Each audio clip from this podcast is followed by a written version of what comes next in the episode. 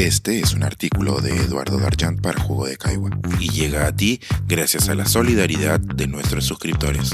Si aún no te has suscrito, puedes hacerlo en www.jugodecaigua.pe. Ahora puedes suscribirte desde 12 soles al mes. Cuando la degradación se une a la vileza, ¿quiénes son los responsables de este momento y qué nos toca hacer? Un presidente encierra de forma improvisada a una ciudad entera porque tiene miedo. Los ministros apoyan el disparate. Sus aliados pierden todo sentido el ridículo y dicen que la solución al desastre que ellos han creado es una nueva constitución. Y un Congreso mediocre no se muestra capaz de actuar políticamente para corregir el despropósito. Luego, el propio Ejecutivo retrocede, dejando en claro que no tiene idea de qué hacer con el país. Degradados. Las causas de esta situación son varias, muchas vienen de tiempo atrás y trascienden al gobierno actual. La prueba es que otro presidente o presidenta tendría muy difícil enfrentar esta difícil situación, con este Estado insuficiente y teniendo al frente un Congreso fragmentado y polarizado. Pero la responsabilidad directa del desborde de los días previos hay que buscar en el presidente y sus aliados. En todo el mundo hay un impacto económico en los precios, pero no en todo el mundo, ni siquiera en América Latina, explota en un país tanto malestar. El primer responsable de esta situación es un presidente al que el cargo le quedó grande. No lo digo por su inexperiencia, le quedó grande porque desde el inicio decidió gobernar mal. Lo suyo fueron despropósitos, no errores o ignorancia.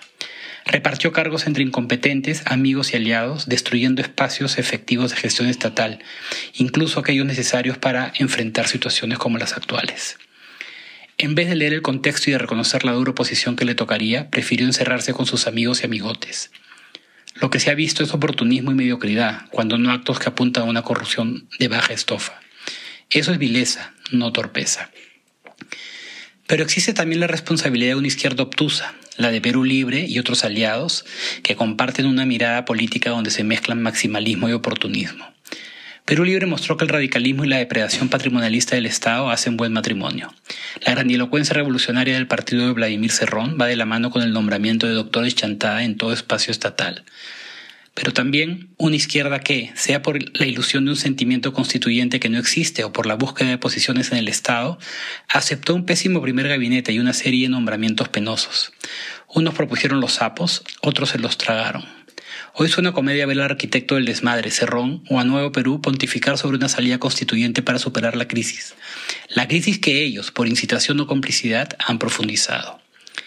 Las excepciones existen y es importante recordarlo. Hubo voces que desde la izquierda alertaron sobre la deriva mediocre, hay que reconocer su importancia porque creo que de allí podrá rescatarse otra izquierda. Pero no olvidemos a todos los que con maximalismo u oportunismo fueron parte de la comparsa y que hoy salen sorprendidos a denunciar autoritarismos. Eso no es rectificar, es saltar del barco. Rectificar sería reconocer el error. ¿Y qué hay sobre la responsabilidad de los duros en el Congreso, los que desde la derecha piden la vacancia todos los fines de semana? Claro que también contribuyen a muchos problemas del país y al daño institucional. Sus agendas y mentiras han profundizado la polarización. Sin embargo, en el desastre de estos días y en todas las metidas de pata y las cuchipandas que debilitaron al Estado, no tienen la carga de responsabilidad. El gobierno no puede usar una posición tan torpe y desconectada del país como excusa. Paradójicamente, creo que existe más responsabilidad en los congresistas que aceptaron ser comparsa de la degradación, donde están algunos duros, pero también muchos otros. Por ejemplo, en los aliados silenciosos que apoyaron al ministro de Transporte hasta que fue insostenible y que aceptaron que fuera reemplazado por un clon que mantendrá su acceso y agendas locales. Todos en silencio.